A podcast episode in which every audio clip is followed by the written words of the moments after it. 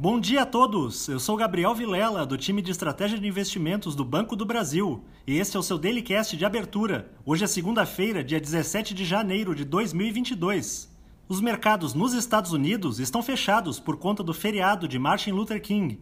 Entretanto, o destaque do final de semana foi a declaração do porta-voz da área da saúde da Casa Branca sobre o aumento de casos da variante Omicron no país. Segundo ele, as próximas semanas serão difíceis, com pressão maior sobre os hospitais.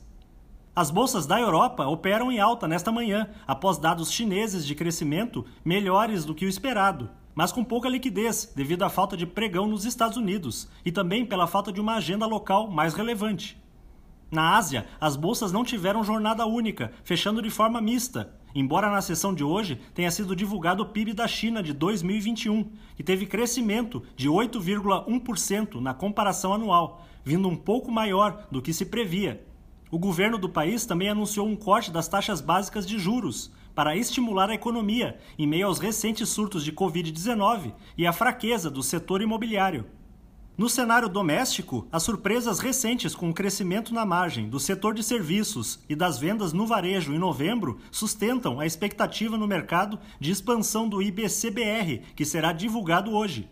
A preocupação dos investidores fica por conta de uma manifestação dos servidores públicos, que deverá ocorrer amanhã em diversas regiões do Brasil, e já conta com a adesão de 50 categorias do funcionalismo, com indicativos de greve a partir de fevereiro.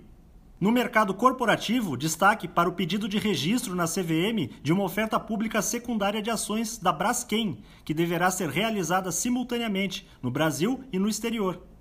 Em relação às commodities, os contratos futuros do petróleo passaram a operar em baixa com uma realização, após ampliarem mais cedo os ganhos robustos da semana passada. Existe expectativa de que a China libere parte das suas reservas estratégicas no início do próximo mês.